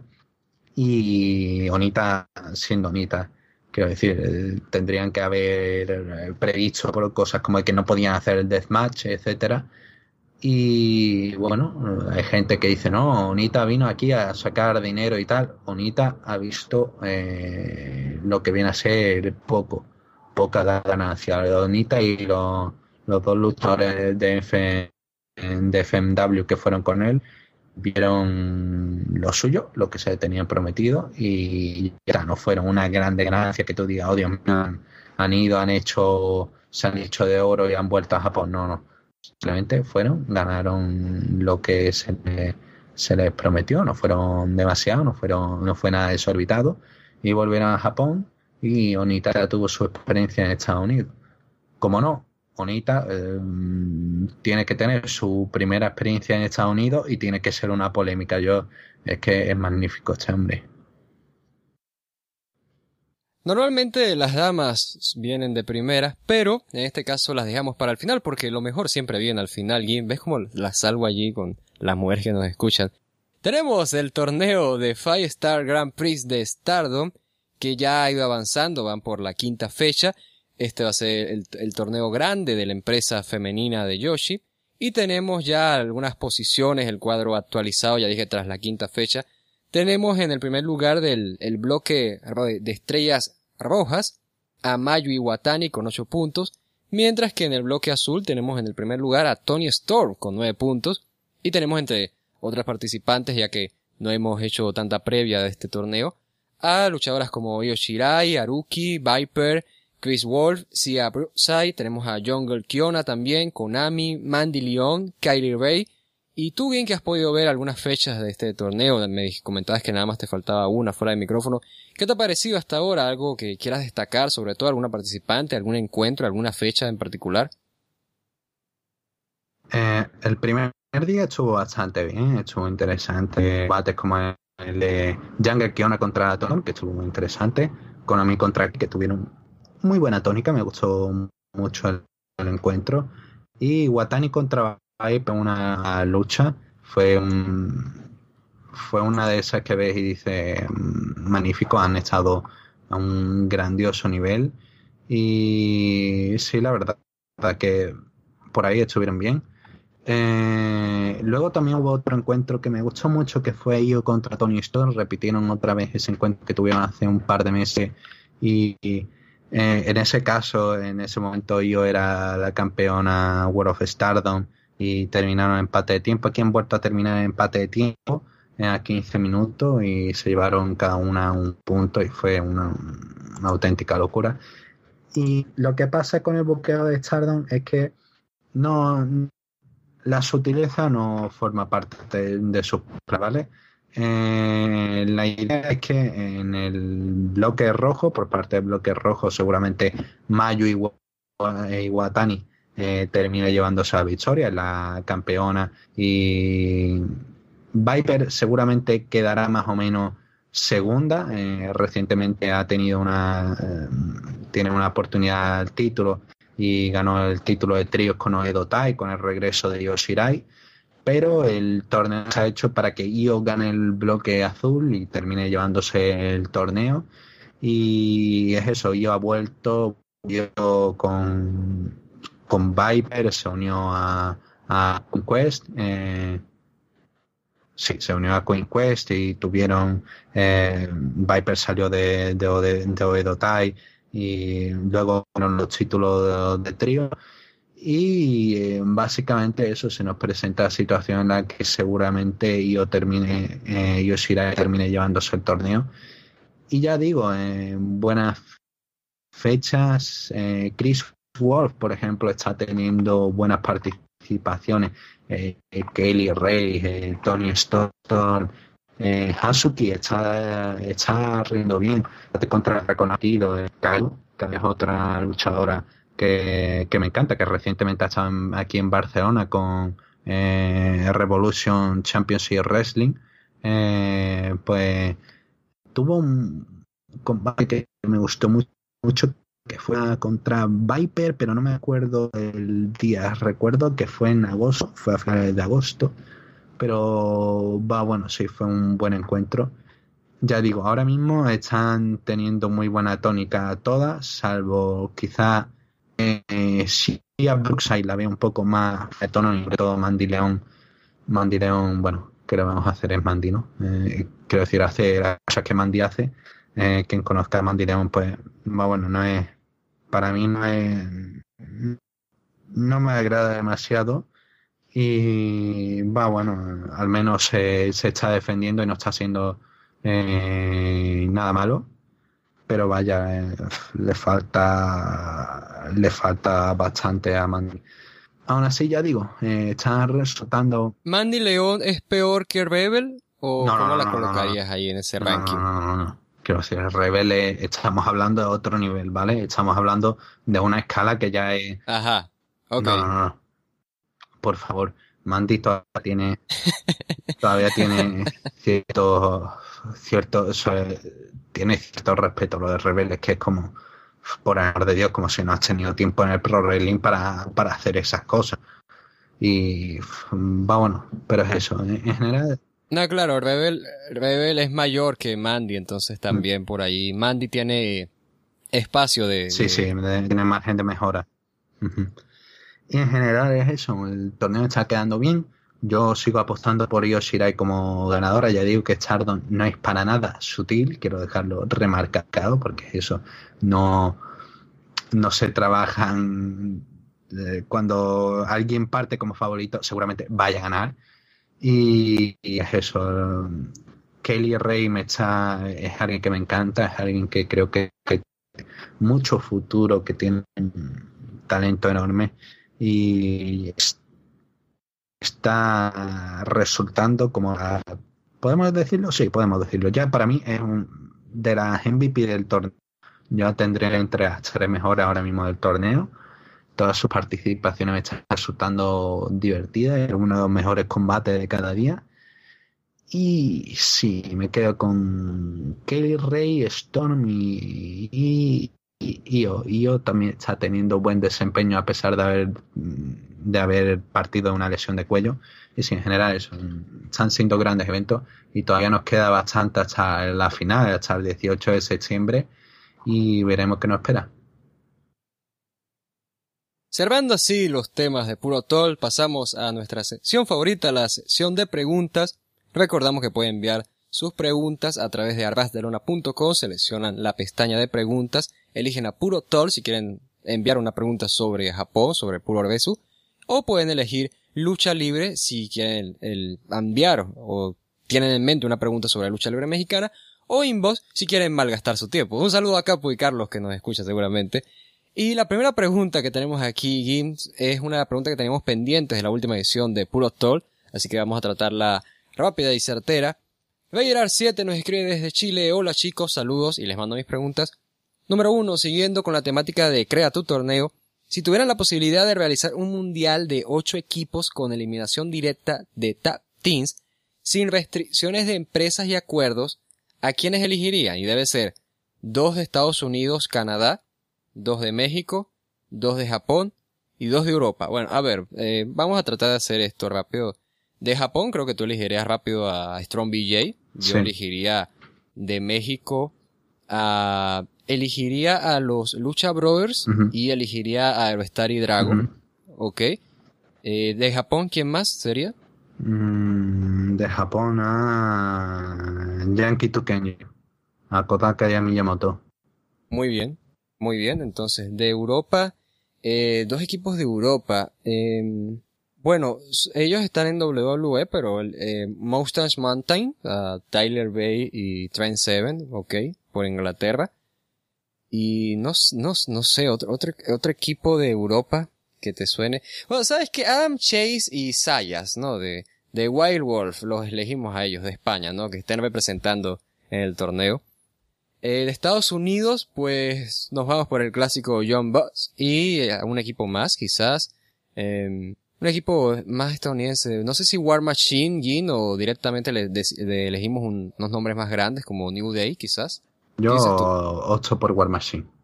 Entonces tenemos a War Machine y los John Butts. Tenemos a Lucha Brothers y... Ay, se me va el nombre. Aerostar y Drago tenemos a Strong BJ y Yankee Tuqueño, tenemos a Monsters Mountain y eh, Zayas y Adam Chase. Los dos, y nos coloca aquí, no les pediré ganador, pero les pido finalistas. Ah, yo creo, quizás, John Boss y Lucha Brothers. Quizás. ¿Qué dices tú? Yo, es que, o sea, por esto de pareja y demás, John Boss están consagrados, los Lucha Brothers pues vienen de México, les conocen ese estilo, ¿no? Son hermanos además, las dos parejas son hermanos, entonces creo que tienen más ventaja allí sobre el resto. Pero si tú tienes otros dos finalistas, Gina, adelante. Mis finalistas serían Okabayashi y Sekimoto contra War Machine. Mm, y eso suena muy buena esa final, te digo. Bueno, por ahí la dejamos, el eh, Muy rápido, la segunda pregunta. Tomando en cuenta la separación de Roppongi Vice, ¿Creen que si los Young Bucks se fueran de New Japan a WWE o a buscar oro en Global Force, la división Junior Tap de New Japan sufriría un golpe letal del cual les tomaría años recuperarse? Yo digo no, porque recordemos que si, si quieren pueden traer a JY y que haga pareja con David Finley y además tienen a Joey y a, quiero decir, a Komatsu y a Tanaka que pueden volver, entonces tendrían ya directamente dos parejas que ya se conocen, que ya saben cómo es trabajar juntos, que tienen química entre sí además y podrían revitalizar la, división si quisieran. En el caso de que se vayan los John Boss sería un golpe fuerte, pero no creo que tardarían años en recuperarse. Concuerdo contigo, los John Bucks son muy importantes, pero no son imprescindibles. Eh, algunos meses estaría la situación rara, pero seguramente New Japan podría hacer algo similar a lo que ha hecho Noah y conseguir a alguien de manera independiente, a tus luchadores, llamar a alguien de DT, llamar a alguien de All Japan, ahora que parece que tiene una relación. Eh, tiene distintas posibilidades, tiene mm, básicamente ahora mismo no creo que nadie le diga que no a una llamada de, de New Japan. Y sí, pues parece que que sin los John Bucks parece que se acaba la división, pero no del mundo. Y la tercera pregunta que nos deja Vaderar es, muchos hablan de Dream Matches como Tanahashi Sina, John Boss Revival, Omega Styles, pero ¿contra quién sería el Dream Match de Toru Yano? Les ayudo con algunas opciones y nos coloca Niña Hamburguesa, Grado, Santino Marella, Colcabana y la niña que luchó contra Kenny Omega. Um, Toru Yano ya tuvo su Dream Match, Kim, y fue contra Van Damme en Wrestle Kingdom, para mí. Pero el, el Toru Yano de hoy en día, estaría interesante ver a Toru Yano luchando en contra de Dancho Cudino o en contra de Grado, no sé tú. Dino, yo creo que el auténtico, auténtico. Contra No Way José también estaría bueno, pero sería muy diferente. Pero igual, yo no, me la pasaría viendo, viendo esa lucha. Se despide entonces Herbert colocando me despido chicos y gracias por su respuesta. Gracias a ti por tu pregunta. Luego nos escribe, a ver, no, no, no, no estoy inventando esta pregunta, o sea, en serio nos la mandaron así. Dice, de Walter Jones Cornier, o sea, es hijo de, de John Jones y de Daniel Corner. Procedencia, el fan club de Walter Rosales. Eh, eh, insisto que yo no escribí esto. Y nos coloca. Hola muchachos, es algo corto, he estado revisando mucho material de la luchadora Starlight Kid últimamente.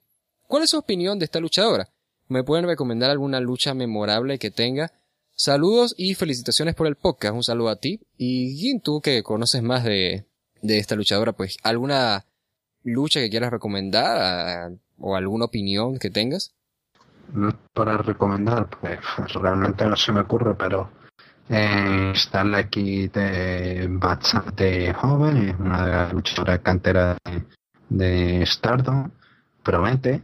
Y vaya, tampoco hay mucho más que decir, es eso, un talento que todavía está en desarrollo, todavía quedan bastantes años y no es algo que tenga ahora mismo lucha memorable, vaya.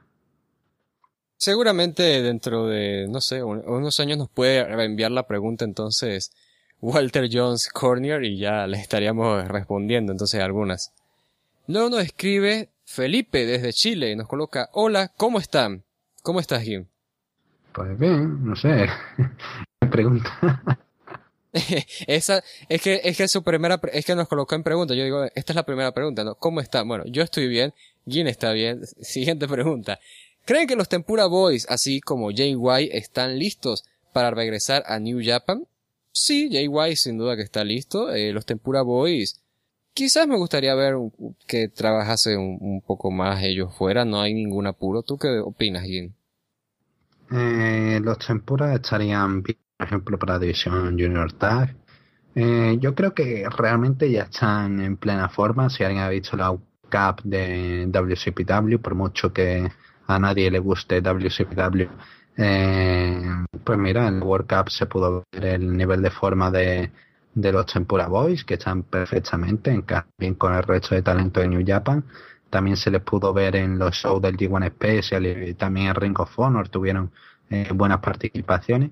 Y creo que ya están para regresar y junto con White son talentos que se les espera dentro de más bien poco, dentro del próximo año y con buenas expectativas.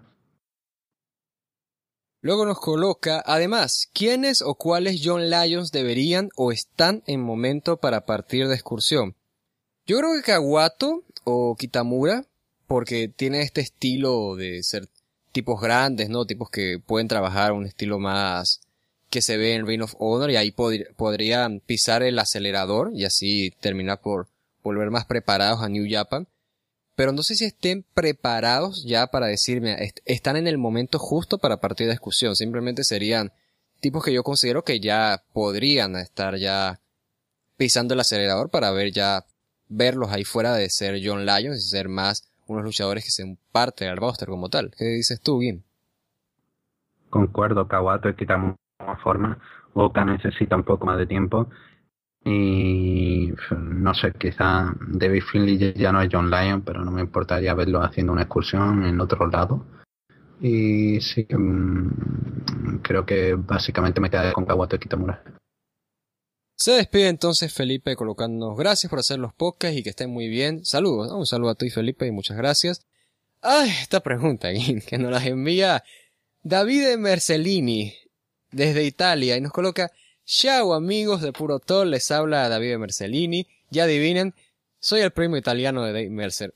Otro primo de Dave Mercer, Dios mío. Él me recomendó este podcast y les dejo mis preguntas. ¿Por qué Mercer tiene primos en tantos lados? Bueno, nos coloca. Número uno, ¿cuál piensan que es en la actualidad el movimiento de lucha libre más sobrevalorado y el más infravalorado? Qué pregunta tan complicada, ¿eh? eh más sobrevalorado, Gim. O sea, lo, coloca, no nos coloca finisher, nos coloca movimiento. Eh, no sé, es, que no se me ocurre un movimiento que diga, nada, eso no hace daño, ¿sabes? Mm. Quizá el Benadrile, el Benadrile. Es un movimiento que siempre he odiado, que nunca me ha gustado. Estoy pensando, no sé. Yo siempre he tenido, he tenido problemas con movimiento del Indian Deadlock. Sí. Porque no me parece que haga tanto daño como, como os parezca, ¿no? Que lo hace gente como Cody, Triple H, eh, bastante gente lo hace. Y no sé, o sea, nunca me ha parecido que haga tanto daño como tal.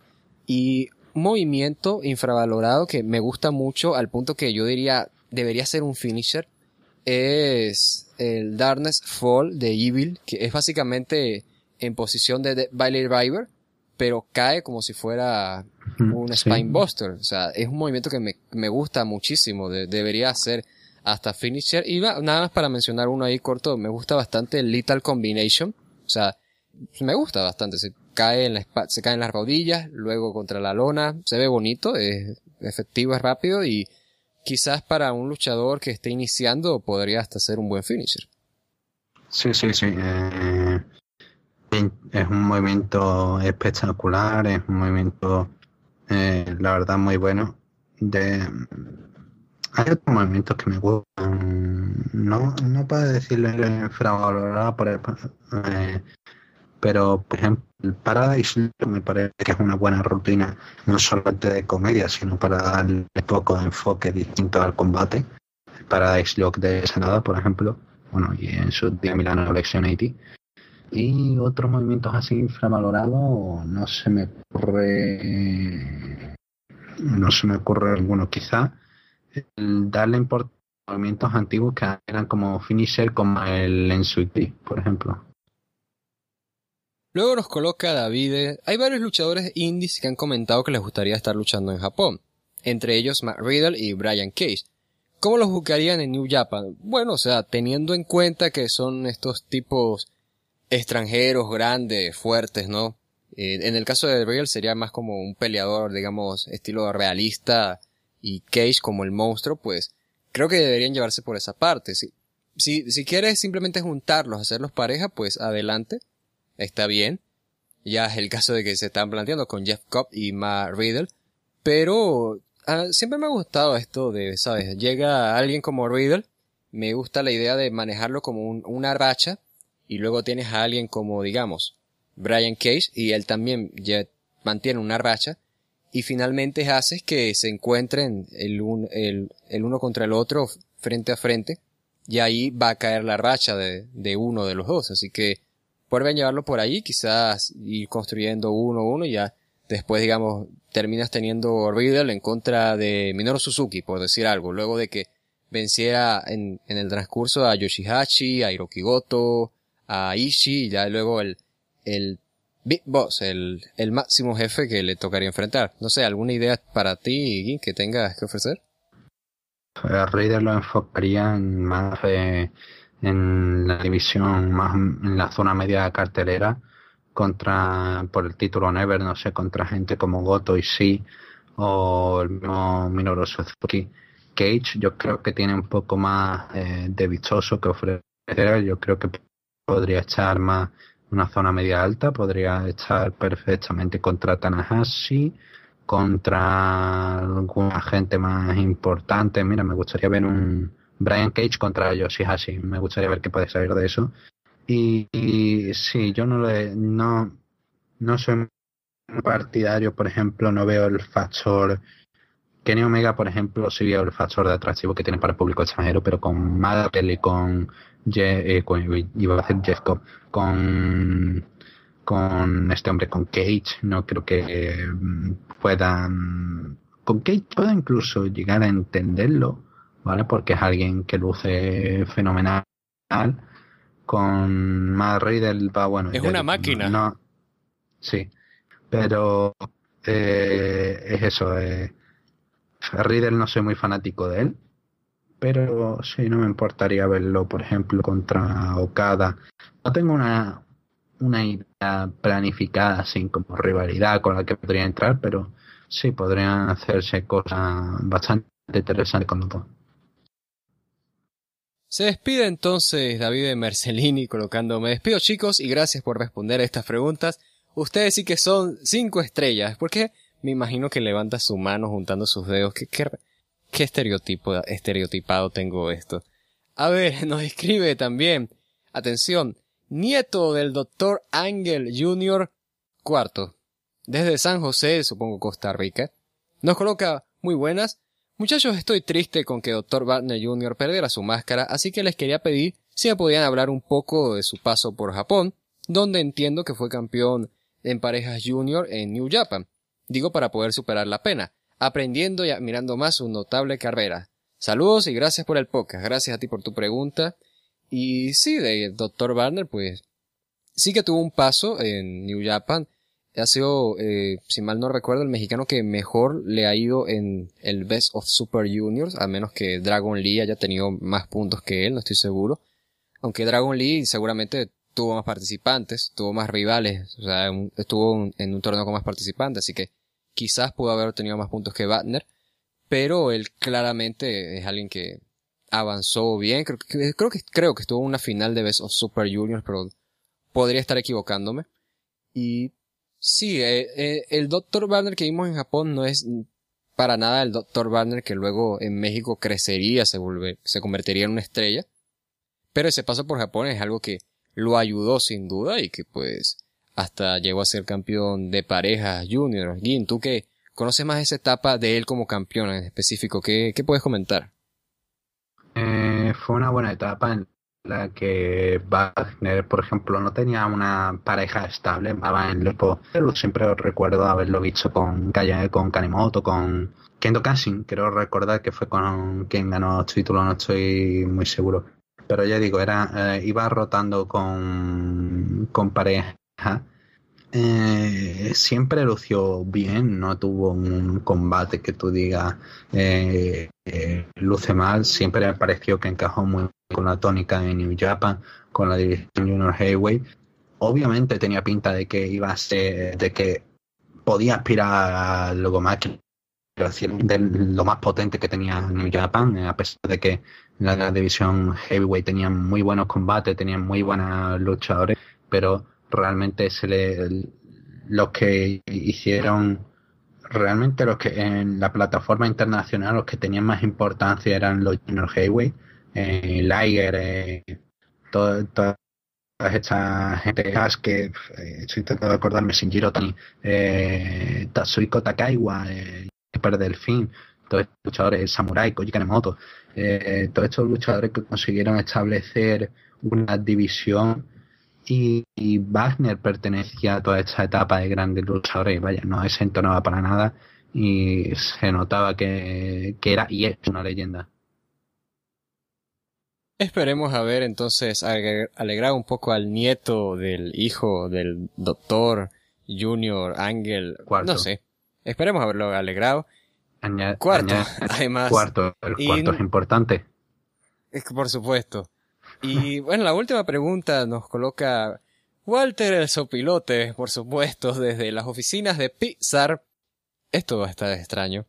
Saludos, estimados Walter y Jim. Porque no te coloca Jim, te coloca Jim, o sea, J y M, como Jim Cornette. No, es G Espero que estén muy bien. Es G Les comento. No, no, Seguro, aquí, aquí dice Jim, o sea, sí, sí, J y M. Se intentó decir a él para, para que no se equivoquen. Próxima. Eh, dice... Es una vida habitual. No, claro, claro, claro. Y mira, aquí dice, espero que estén muy bien. Comento que mis jefes, los Alvarados, me dieron como trabajo aplicarle el tratamiento último guerrero a un auto deportivo rojo. Lamentablemente me equivoqué y los chicos y yo le hicimos el tratamiento al Valle McQueen de Cars. ok. Por lo que acordamos con los directivos de Pixar que Psycho, Psycho Clown, venderá la máscara de Dr. Banner y con ello compraremos un Volkswagen Escarabajo y todo estará solucionado. Por otro lado, los directivos de Pixar me dicen que son fanáticos del match japonés y me solicitaron que les pregunte si Japan o la nueva FMW llegarán a tener la espectacularidad de la FMW de los años 90. ¿Llegarán a tener algún día esa espectacularidad? O sea, después de toda esta historia con el Rayo McQueen y demás, ¿llegará a tener esa espectacularidad Big Japan o una nueva FMW? Los shows de FMW son una sombra de lo que era la FMW nueva y eran espectaculares, eran magníficos. hay que reconocerle a Onita durante el tiempo que estuvo que supo manejar muy bien con, por el boca a boca y hacer grandes combates y hacer eventos y una auténtica un auténtico ejemplo de autopromoción eh, llenando incluso 50.000 60.000 personas magnífico. Y conseguir esos combates esas rivalidades en cosas en locuras de combate en explosion match en eh, jaulas que hacían de todo electrificadas en todo este tipo de en espectacularidad no creo que ninguna, no creo que nadie pueda alcanzar a la FMW 90. Ahora bien, si te, si te refieres por espectacularidad, agresividad y violencia, nadie se acerca a Japan. Big Japan, por ejemplo, en el principio de los años 2000 fue una auténtica locura. Ofrecían combates que ya digo que han acortado la, la vida de carrera de la gente porque eran barbaridades eran eran eran solamente ver algunas muchachas 2010 que, bueno, intentan bajar el tono, pero así siguieron siendo muy, muy hardcore. Y es eso, si te refieres a espectacularidad por agresividad, no, nadie se acerca a mí. Si te refieres a espectacularidad de los grandes eventos y esas ideas locas y esos shows eh, enormes y que atrae gente con grandes historias, con grandes personajes como Hayabusa, como Mr. Konosuke, eh, pues la verdad que lo dudo, lo dudo mucho. Y eh, luego de ser relato, ves que nos coloca. Además, Dory de Buscando a Nemo les pregunta, ¿por qué Dory nos preguntaría esto? ¿Por qué All Japan en los 90 no hizo muchos eventos en el Tokyo Dome? Si recuerda, All Japan era igual de espectacular que New Japan o mejor en esa época hay que saber diferenciar entre el tema de eh, mejor que New Japan en esa época, tenían grandes talentos, pero al contrario, New Japan tenía mejores plataformas en las que promocionarse y tenía un buen spot en hasta mediados de los 90 con la llegada de Bider eh, tenían un, buen spot, tenían buena publicidad en televisión y obviamente tenían mucha más atracción, tenían, atraer mucha más gente. Así All Japan realizó, realizó unos cuantos shows y supieron mantener única como algo especial. Cuando All Japan anunciaba un show en, en el Tokyo Dome, era por alguna por alguna, algún tema especial me acuerdo que uno era el aniversario de ah, ay el aniversario de ay no recuerdo pero sí fue un gran evento también se pudo ver en otro show en el Tokyo Dome a Kawada quiero recordar que Kawada ganó el título triple corona en un show del Tokyo Dome ahora mismo me pillas muerto eh, en un momento sin datos por delante. Estoy tratando de tirar de memoria, pero ya digo, creo que han sido cuatro eventos en el Tokyo Dome, más o menos, que puedo recordar de All Japan. Efectivamente, cuatro eventos en el Dome mm, de All Japan. Y uno de ellos precisamente fue combinado junto con New Japan y con eh, w, WWF. Eh, no, Kawada ganó a Misawa, perdón. Kawada ganó a Misawa por el campeonato triple corona en el 28. Ese era el show de memorial del 99 en el Tokyo Dome, en el que Misawa se enfrentó a Vader. Y luego hicieron otro, Kings Road en New Century 2001 en el Tokyo Dome, que, cuyo evento principal fue Kawada y Sasaki contra Tenryu y Hase. Ya digo, además se nota mucho que esta época cambió la dirección, que ya salió Noah y perdió mucho la popularidad All Japan, que a 30.000 cuando hacían más o menos 50.000 todos todos los eventos de, en el Tokyo Dome. Ya digo, no, eran muy conocidos, pero New Japan es mucho más conocido. Y esa es la diferencia la cual le permitió a New Japan, por ejemplo, tener más acceso a Tokyo Dome, tener más ganancias y permitirse hacer un evento anual en el Tokyo Dome. Y no solamente anual, hacía hasta varios incluso en un mismo año. Respondido eso, entonces, Walter, el sopilote, nos coloca. Por último, me despido de ustedes y que Dios los bendiga. Amén. A ti igualmente, Walter, tu gallo. Y bueno, con todas esas preguntas respondidas, Gim, cerramos este programa de Puro Talk. Ha sido una locura. Ha, ha habido lluvia, ha habido interrupciones, ha sido largo, ha habido muchas preguntas, incluso tuvimos que resolver unas pendientes, pero terminamos entonces cerrando a lo grande y a la espera entonces de que esta semana traeremos más de lucha libre y la próxima, dentro de dos semanas mejor dicho, traeremos más de puro Orbeso y Eh, estoy exhausto y sí, eh, vendremos con mucho más y eh, mejor porque es imposible, pero eh, sí, los shows mejorarán. Eh, habrán, tenemos bastantes cosas durante las próximas semanas. Destruction, Five Star Grand Prix de Stardom. Eh, hay bastantes cosas que comentar de Japón y claro, seguiremos aquí como perro telón. Te agradecemos de nuevo por escucharnos a través de arrasgerona.com, solowrestling.com, en Ivos, en iTunes y en YouTube. Recordemos entonces que esta semana traeremos lucha libre y en dos semanas volveremos con puro troll. Además estén pendientes del directo y quizás un posible regreso de Invos, quién sabe. Mientras tanto, nosotros nos despedimos, somos Gim Marcabar y Walter Rosales. A todos un abrazo y gracias por su atención.